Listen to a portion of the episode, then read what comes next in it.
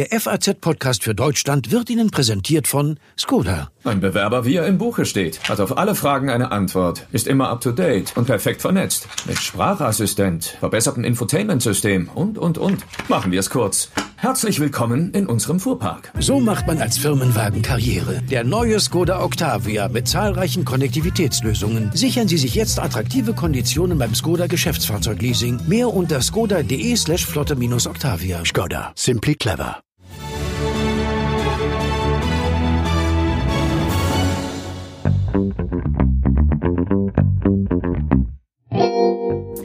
Montag bis Freitag von 9 to 5. Die 40-Stunden-Woche ist seit Jahrzehnten in vielen Branchen das klassische Arbeitszeitmodell. Linken-Chefin Katja Kipping hat die Corona-Krise zum Anlass genommen, dieses Konzept mal wieder in Frage zu stellen. Ihr Vorschlag? Eine flächendeckende Vier-Tage-Woche in Deutschland. Klingt verlockend, aber auch irgendwie unrealistisch. Im FAZ-Podcast für Deutschland wollen wir uns das Konzept Vier-Tage-Woche mal genauer anschauen über Vor- und Nachteile sprechen und natürlich über Umsetzbarkeit. Außerdem spreche ich gleich mit einem Firmenchef, der die Vier-Tage-Woche in seinem Unternehmen schon vor zwei Jahren eingeführt hat. Heute ist Donnerstag, der 23. Juli und mein Name ist Sandra Klüber. Wie schön, dass Sie mit dabei sind. Die Vier-Tage-Woche macht Beschäftigte glücklicher, gesünder und produktiver. Das hat Katja Kipping, Chefin der Linkspartei, am Dienstag der Rheinischen Post gesagt. Ja, und gerade die Corona-Krise wäre ihrer Meinung nach ein guter Zeitpunkt, damit flächendeckend anzufangen. Als Anschubfinanzierung könnte ein neues staatliches Kurzarbeitergeld dienen. Nach einem Jahr müssten Unternehmen dann entsprechende Tarifverträge bzw. Betriebsvereinbarungen abschließen. Was wie eine absurde Idee klingt, das ist in einigen Unternehmen in Deutschland schon Realität. Du hast uns leider außerhalb unserer Supportzeiten erreicht. Freitags arbeiten wir nicht, da das ganze Team bei Planio nur eine Vier-Tage-Woche hat. So klingt das, wenn man freitags die Berliner Softwarefirma Planio anruft. Geschäftsführer Jan Schulz-Hofen hat die Vier-Tage-Woche dort schon vor zwei Jahren eingeführt. Wie das Konzept im Alltag funktioniert, darüber will ich jetzt mit ihm sprechen. Hallo, Herr Schulz-Hofen. Hallo, grüß Sie, Frau Klüber. Wie sind Sie denn auf die Vier-Tage-Woche gekommen? Die Belastung als, äh, als Gründer, wenn man so ein Unternehmen aufbaut, ist, kann man sich wahrscheinlich gut vorstellen, relativ hoch. Und wir hatten mhm. das dann ähm, siebeneinhalb Jahre lang gemacht. Ähm, und ich habe einfach bei mir selber bemerkt, dass, ähm, dass die Energie und der Elan und der Enthusiasmus, den man so ganz am Anfang an den Tag legt, halt irgendwann einfach schwindet. Und ich glaube, das ist ganz normal. Man, das ist halt wie so ein Marathon. Irgendwann, irgendwann lassen die Kräfte nach. Und ich habe dann natürlich schon überlegt, was, was, was kann man da machen, wie, ähm, wie geht man damit um und habe als erstes versucht, ähm, so einen Homeoffice-Freitag ähm, für mich einzuführen, ähm, um einfach mal zu beobachten, ob es, ob es vielleicht einfach mit ein bisschen mehr ähm, Abstand äh, von der Arbeit besser funktioniert. Und, ähm, Und das, das Ganze hat dann aber irgendwie nicht den gewünschten Effekt gehabt?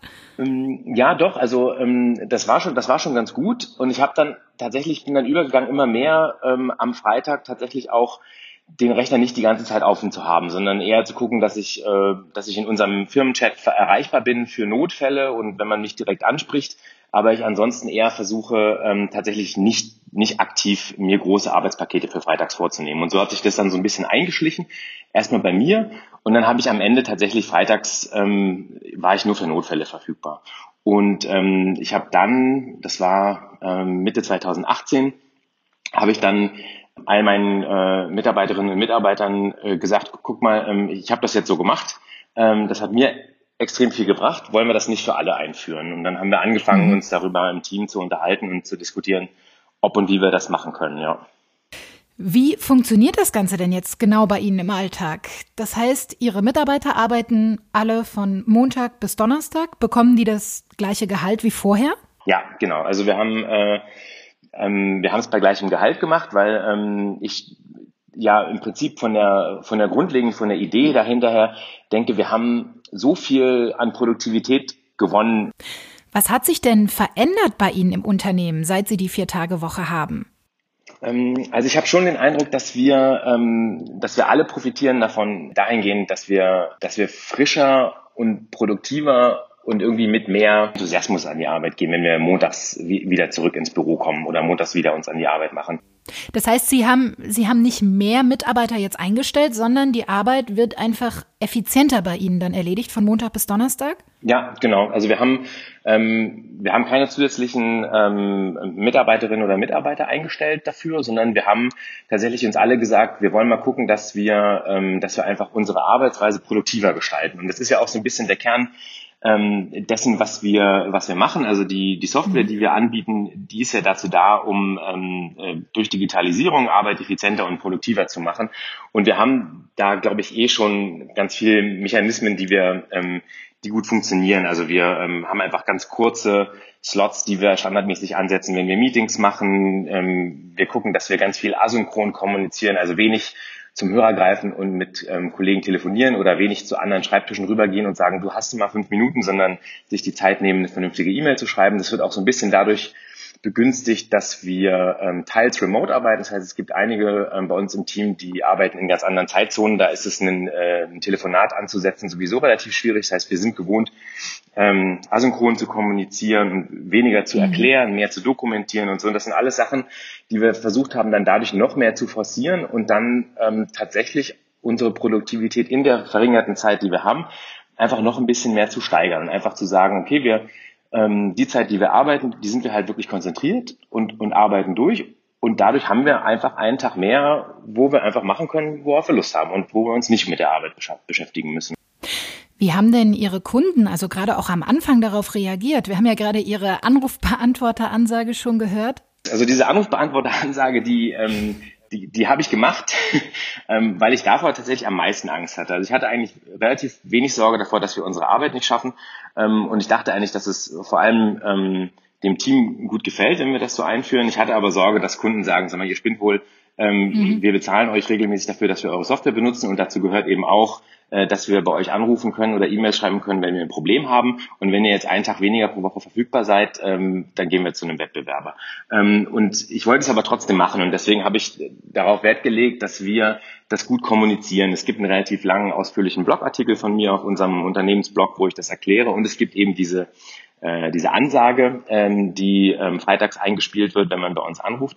Ähm, und das Feedback war wirklich wieder erwarten durchaus positiv. Also ich habe mit vielen, also am Anfang, als wir es eingeführt haben, 2018, mit vielen Kunden und Kunden gesprochen, die äh, gesagt haben, Herr Schulzhofen, ich, äh, ich bin echt ein bisschen neidisch. Ich wünschte, dass unser Chef das auch machen würde. ähm, und es war wirklich ganz witzig, es war sehr schön. Also wir haben eigentlich nur Glückwünsche dazu bekommen. Es gab einen einzigen, äh, der sich beschwert hat, aber der sagte, ähm, holt seine Mitarbeiter auch samstags rein und ich, den nehme ich nicht ernst.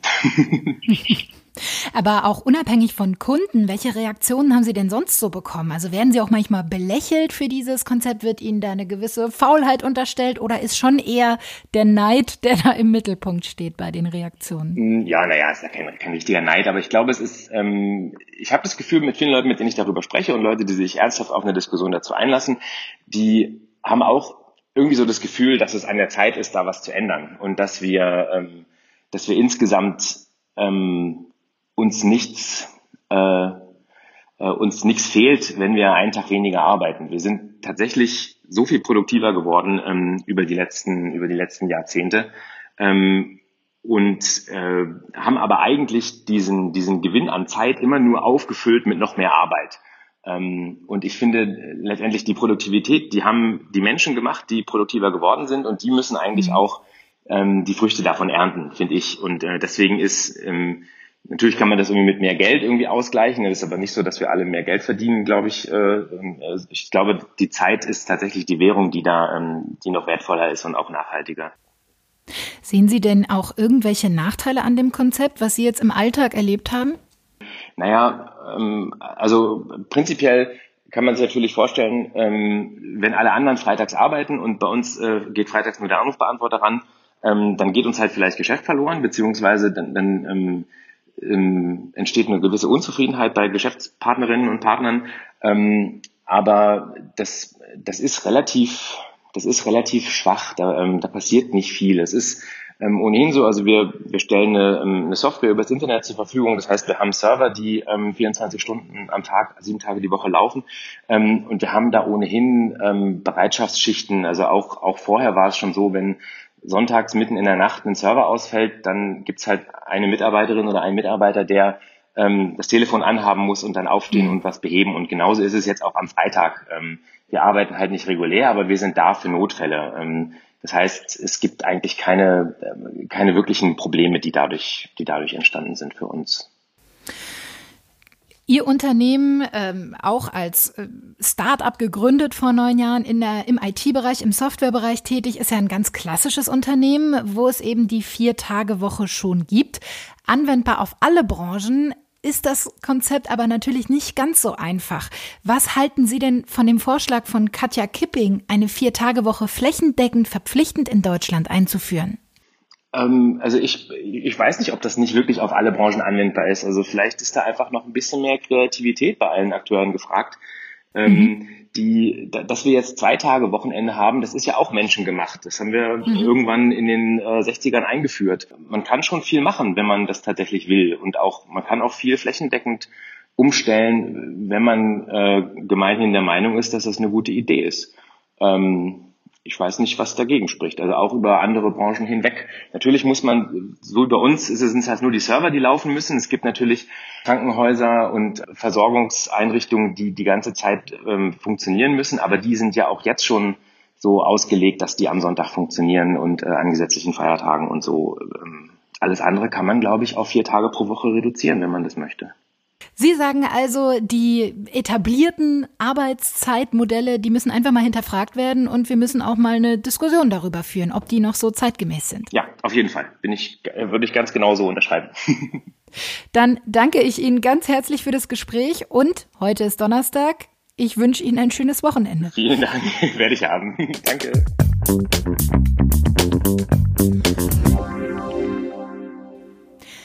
Das war ein Beispiel, wie die Vier-Tage-Woche funktionieren kann. Aber kann das Konzept auch über Einzelfälle hinausgehen?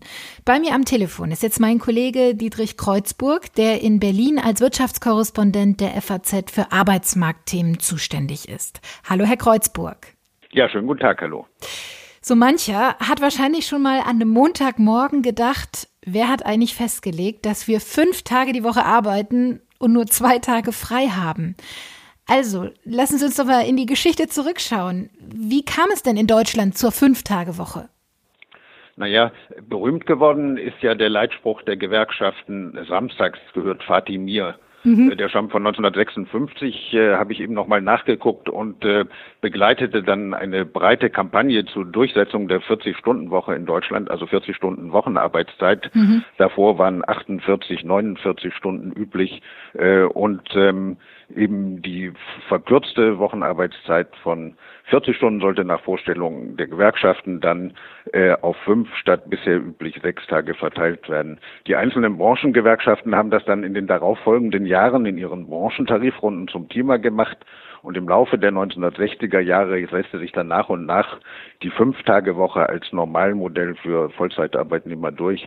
Ähm, für einzelne Arbeitnehmer sollte man vielleicht dazu sagen, waren auch schon immer Teilzeitarbeiten möglich. Äh, und umgekehrt ist auch eine Sechstage-Woche heute nicht per se verboten.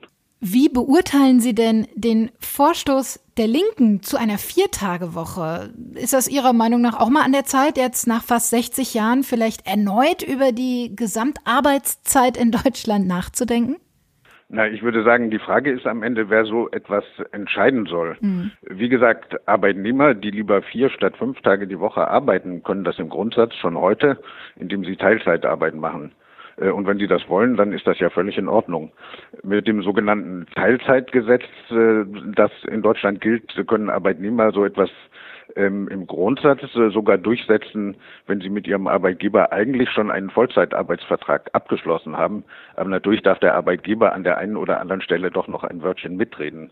Der Vorschlag der Linken, der scheint mir allerdings darauf hinauszulaufen, dass über kurz oder lang allen Arbeitnehmern und Arbeitgebern eine Arbeitszeit von 30 Stunden höchstens an vier Tagen je Woche zwingend vorgeschrieben werden soll. Äh, und für Arbeitnehmer wie für Arbeitgeber, die etwas anderes wollen, kann das keine gute Lösung sein, würde ich sagen. Ja, dieser Vorschlag äh, kommt ja auch häufiger von der Linken. Ne? Das letzte Mal, glaube ich, im Januar, dass Sie eine Vier-Tage-Woche ins Gespräch gebracht haben.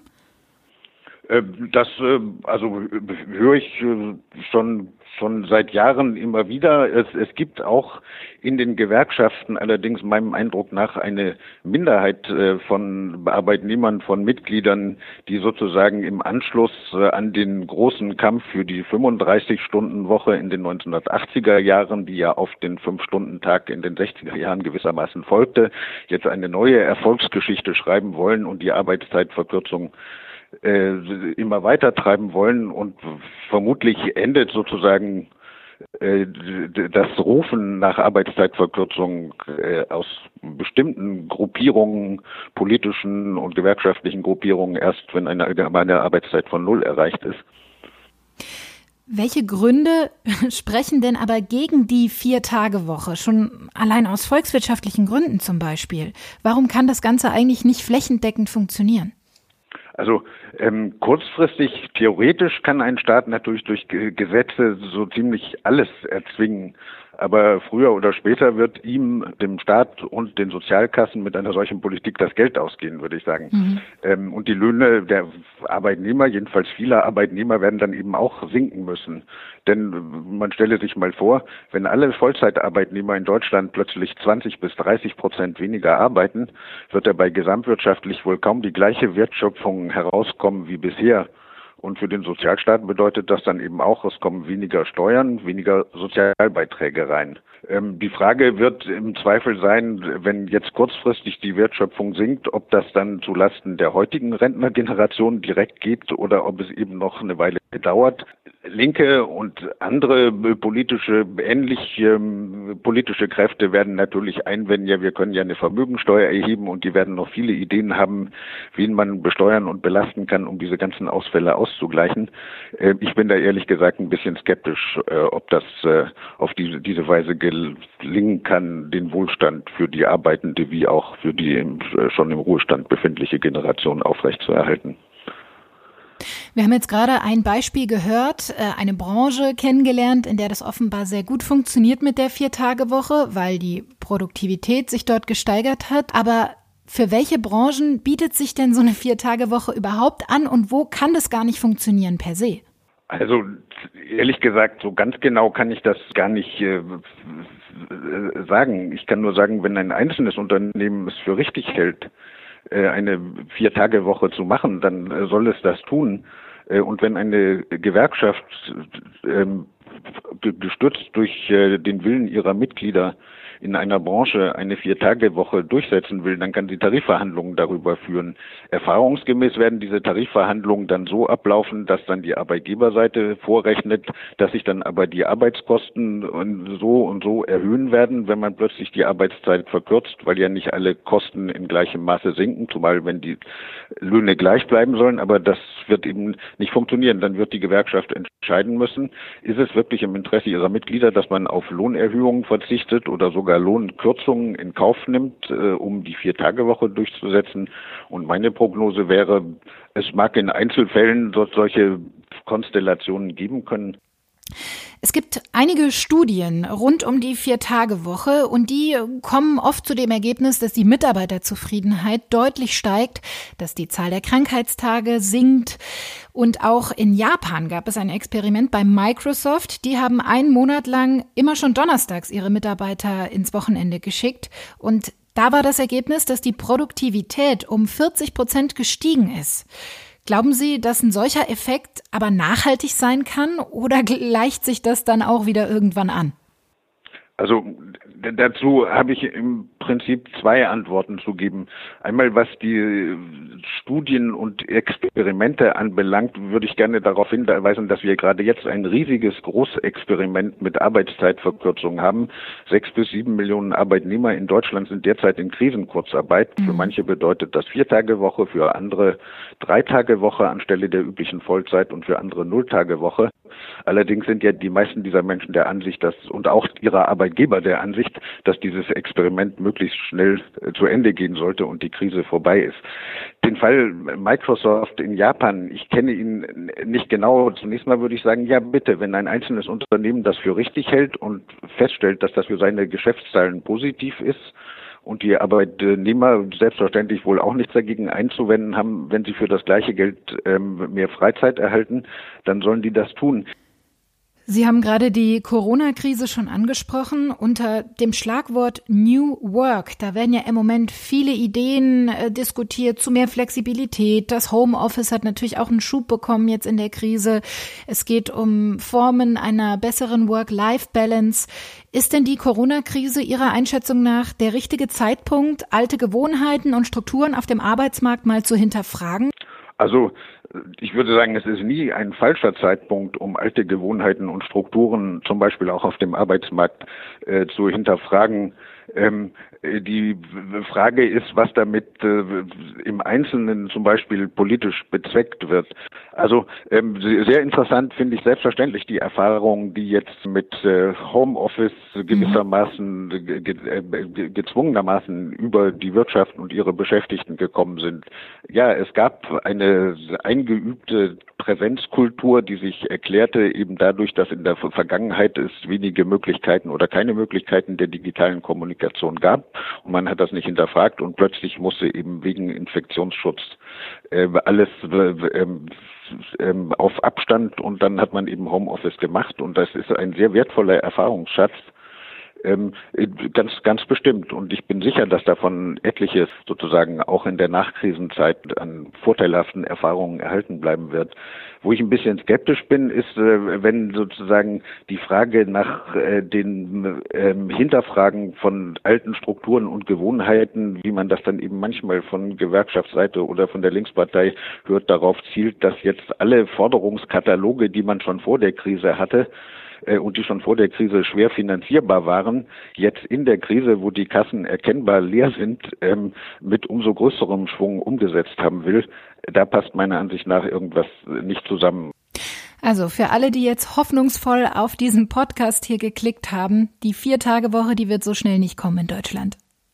Naja, jeder, der die vier, vier Tage Woche für sich haben möchte, kann entweder direkt zu seinem Arbeitgeber gehen und ihn bitten, äh, einen solchen Arbeitsvertrag abzuschließen oder kann sich gewerkschaftlich organisieren und dann zusammen mit der Gewerkschaft äh, für eine vier Tage Woche eintreten. Also diese Möglichkeit besteht. Äh, und jedem, der das will und anstrebt, wünsche ich dabei auch viel Glück und Erfolg. Vielen Dank, Herr Kreuzburg, für Ihre Einschätzungen. Gerne. Vielen Dank auch. Eine gesetzlich vorgeschriebene Viertagewoche, die kann nicht funktionieren, sagt mein Kollege Dietrich Kreuzburg. Aber auch das haben wir heute gesehen. In bestimmten Branchen und Unternehmen ist die Viertagewoche durchaus möglich, sogar ohne dass die Produktivität sinkt. Das war der FAZ-Podcast für Deutschland am Donnerstag, den 23. Juli. Falls Sie Lob, Kritik oder Anregungen für uns haben, schreiben Sie uns gerne eine E-Mail an podcast.faz.de. Und ich freue mich, wenn Sie auch morgen wieder mit dabei sind, denn dann sieht die Welt vielleicht schon wieder anders aus.